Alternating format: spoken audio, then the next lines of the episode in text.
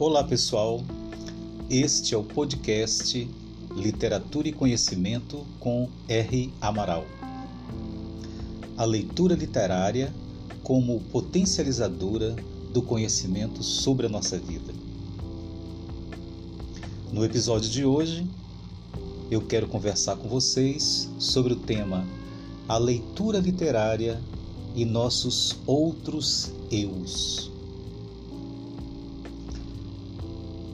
Eu já disse em episódio anterior que eu estou na leitura e me parece ainda longe de acabar essa leitura por conta de outras que me ocupam, de um livro de contos do escritor uruguaio Mário Benedetti que se chama Contos Completos. É um livro longo porque reúne todos os contos que o Benedetti escreveu ao longo de sua vida.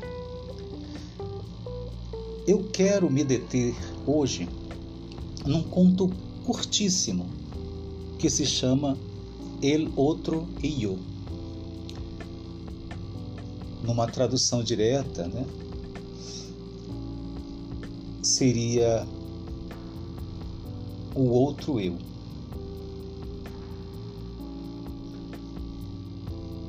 Eu vou contar para vocês, de uma forma bem sintética, do que trata o conto, para depois eu trazer as minhas considerações sobre ele.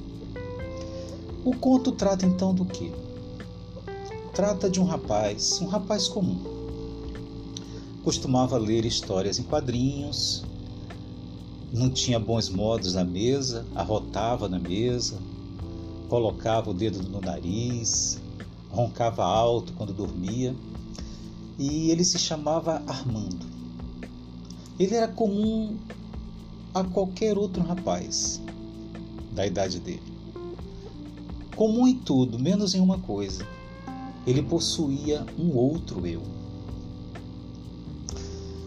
O outro eu de Armando tinha certa poesia no olhar ele se apaixonava pelas atrizes, ele mentia aquela mentira, digamos assim, elaborada, fictícia dos poetas. Ele se emocionava com os entardeceres. Portanto, era uma pessoa muito sensível. No entanto, Armando se preocupava muito com o seu outro eu, pois ele fazia com que ele se sentisse incomodado na presença dos seus amigos. É, em outras palavras, como o outro eu era melancólico, tinha essa característica de ser uma pessoa sensível, Armando não podia, em razão disso, se sentir tão vulgar, tão vulgar quanto ele desejava. Então, numa certa tarde, é, o Armando chegou cansado do trabalho, tirou os sapatos, ficou ali mexendo lentamente os dedos dos pés, né? Quando a gente chega cansado assim em casa e quer dar aquela relaxada, né? E ligou o rádio. E na estação que ele sintonizou, estava tocando Mozart.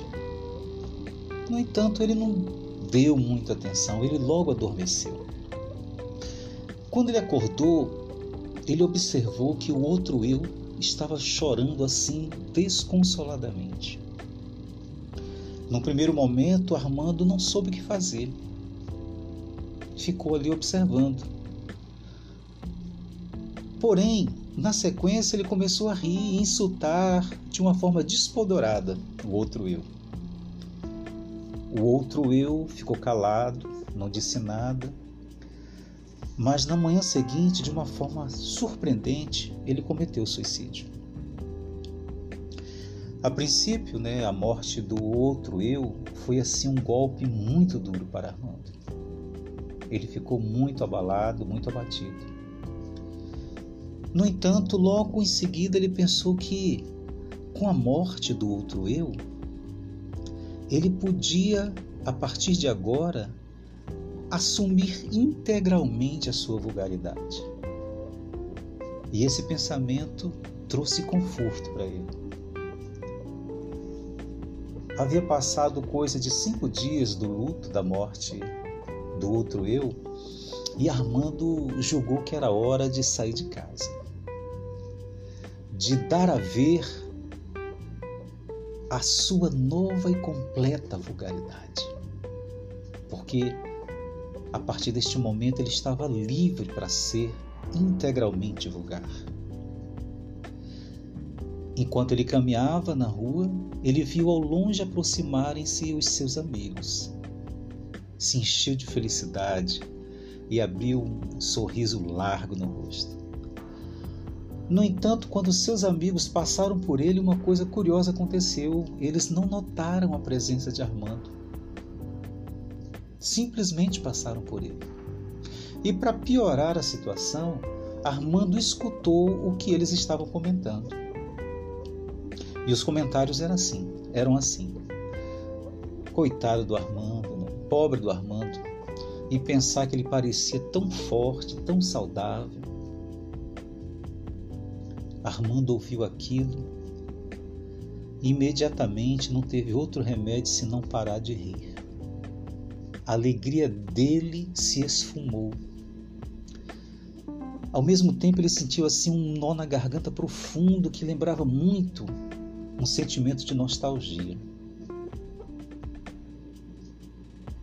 Porém, ele não pôde sentir aquela autêntica melancolia, aquela profunda melancolia. Porque aquela melancolia havia morrido com o outro eu.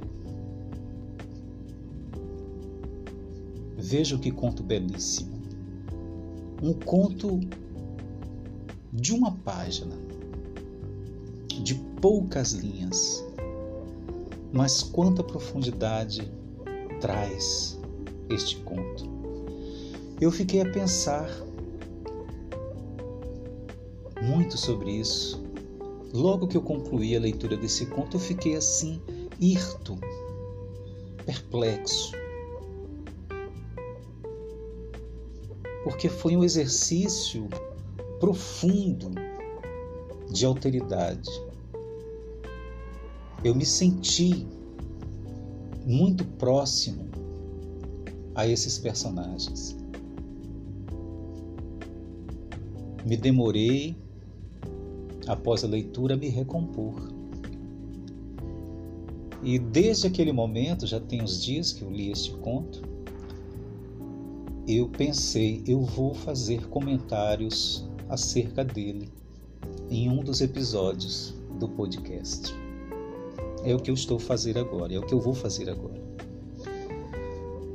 Um, primeira, um primeiro aspecto que eu considero relevante para se pensar a partir desse conto é o fato de a literatura nos ajudar a lembrar que nós somos seres complexos que nós somos seres compostos de várias dimensões, seres compostos de várias dimensões. E todas elas, cada uma delas, precisam ser consideradas. A dimensão física, a psíquica, a, a espiritual, a relacional, a cognitiva, a emocional, a dimensão da sensibilidade, a dimensão do imaginário, a dimensão da criatividade, etc, etc, etc. São inúmeras as, essas dimensões que nos compõem. Há dimensões, inclusive, que talvez nós até desconheçamos. E todas elas são fundamentais, são necessárias para a constituição da nossa condição humana. E esse seria o primeiro aspecto que eu gostaria de destacar. Um outro é uma questão muito importante a ser considerada via literatura. É a relação entre as nossas peculiaridades subjetivas e os gêneros literários. Olha que curioso. Vejam bem, é, por exemplo, a atitude heróica presente na épica, em muitas situações, em diversas situações, elas estão presentes no nosso modo de agir. Há uma diversidade de enfrentamentos que são colocados diante de nós todos os dias que nós precisamos enfrentar. E eles são de toda ordem. São de toda ordem. Poderíamos considerá-los, todos eles, como os nossos antagonistas. Os problemas que se colocam diante de nós, de modo que nós precisamos enfrentá-los como um herói enfrenta um monstro, como um herói enfrenta o inimigo. E essa atitude heróica é uma é uma é um dos elementos que compõe essa relação das nossas peculiaridades subjetivas e os gêneros literários. Então, o primeiro gênero literário aqui, eu estou considerando a épica. Uma outra relação que está estabelecida entre essas nossas peculiaridades subjetivas e os gêneros literários é essa visão trágica que a gente precisa ter da nossa própria existência. Por quê? Porque há gestos que estão na nossa mão em termos de condição de realizá-los. Há movimentos possíveis de se efetivar. Há transformações possíveis de serem realizadas. Mas há outras que não estão no nosso alcance. Elas estão no nível aí do imponderável. Elas estão no nível que está completamente fora do nosso alcance, às vezes até de compreender o que dirá de realizar, de efetivar, de intervir. Esse, essa é uma condição trágica, é um olhar trágico, uma visão trágica da existência. E a despeito disso, daquilo que nós não conhecemos, daquilo que nós não sabemos bem como enfrentar, porque nos é desconhecido, nós continuamos nós continuamos a viver. Nós continuamos afeiçoados à vida. Nós continuamos a querer mais. Obviamente que há a opção em relação à epopeia do não enfrentamento, claro. E na dimensão do trágico, há a opção de negar. Claro que está postas, estão postas essas opções. No entanto, queiramos ou não, qualquer atitude que nós tomemos, elas vão em direção de um gesto trágico, de um reconhecimento trágico, ou de um ou de uma atitude heróica, épica. Eu gostaria de juntar a essa discussão também, nessa relação dos nossos aspectos subjetivos e os gêneros literários, a nossa capacidade, que também é humana, demasiado humana, de exercitar o nosso bom humor, de rir e até gargalhar. Isso a despeito do caos de como o mundo se nos apresenta. e até inclusive a capacidade de rir de nós mesmos. A meu ver, é um outro elemento que vem em vem ao encontro de um equilíbrio necessário da nossa condição humana. Se nós perdermos a capacidade de rir, certamente uma grande dimensão, uma dimensão muito importante da nossa humanidade será amputada de nós.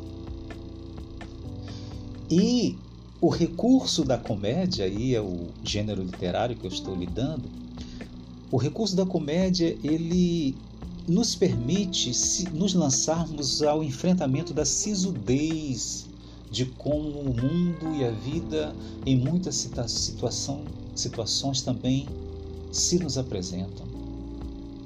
É uma forma, inclusive, até de combate. É uma forma de combater o tédio, o ódio, a raiva, a arrogância, a sisudez. É o riso. É lidar com determinadas situações de uma forma risível.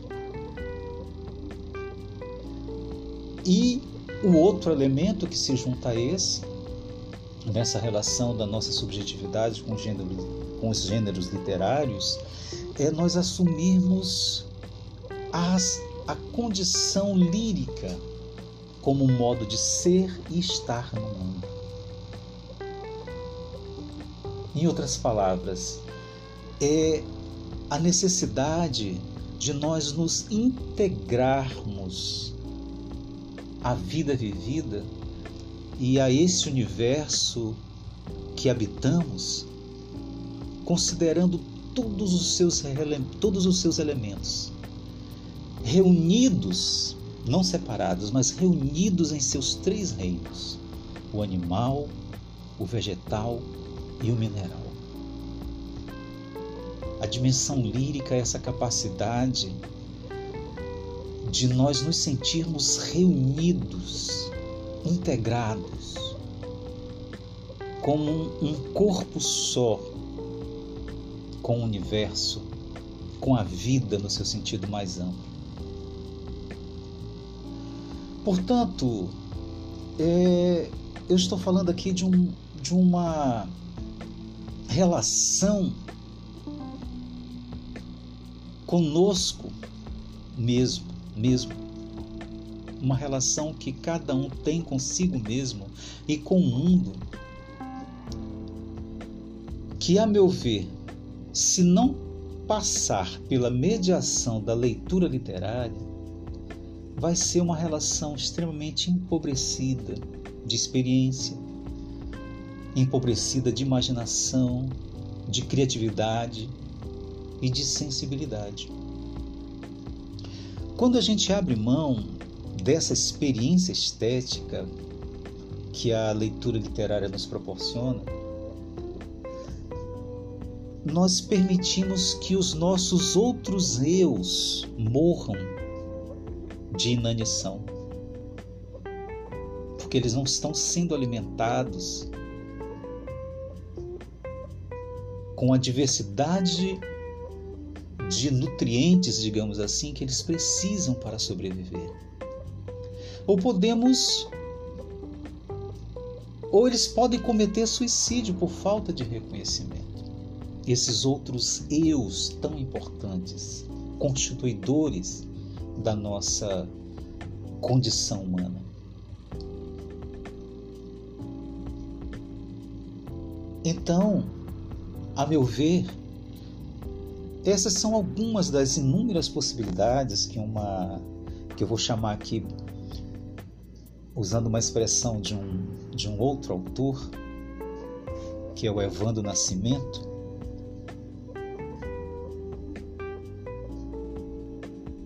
essas são algumas das inúmeras possibilidades, né? Que, como diria o Evandro Nascimento, uma literatura pensante mobiliza ou me mobilizou. Especificamente, especialmente me mobilizou.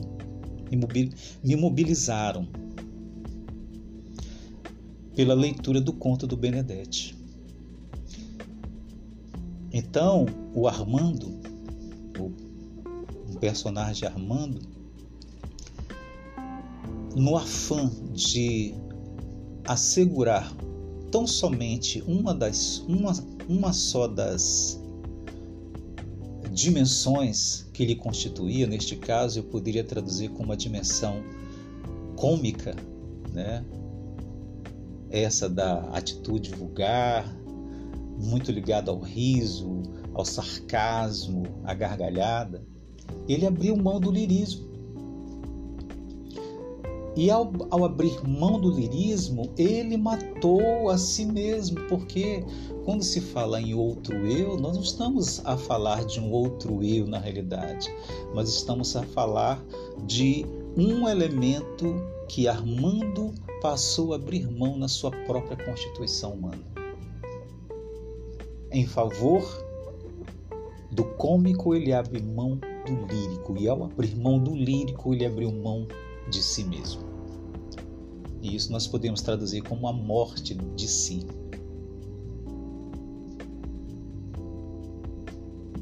Dessa maneira eu concluo aqui essa conversa, reiterando o convite para que todos nós e todas, todos e todos, todas e todas reconheçamos esse papel fundamental que a leitura literária pode cumprir em nossa vida.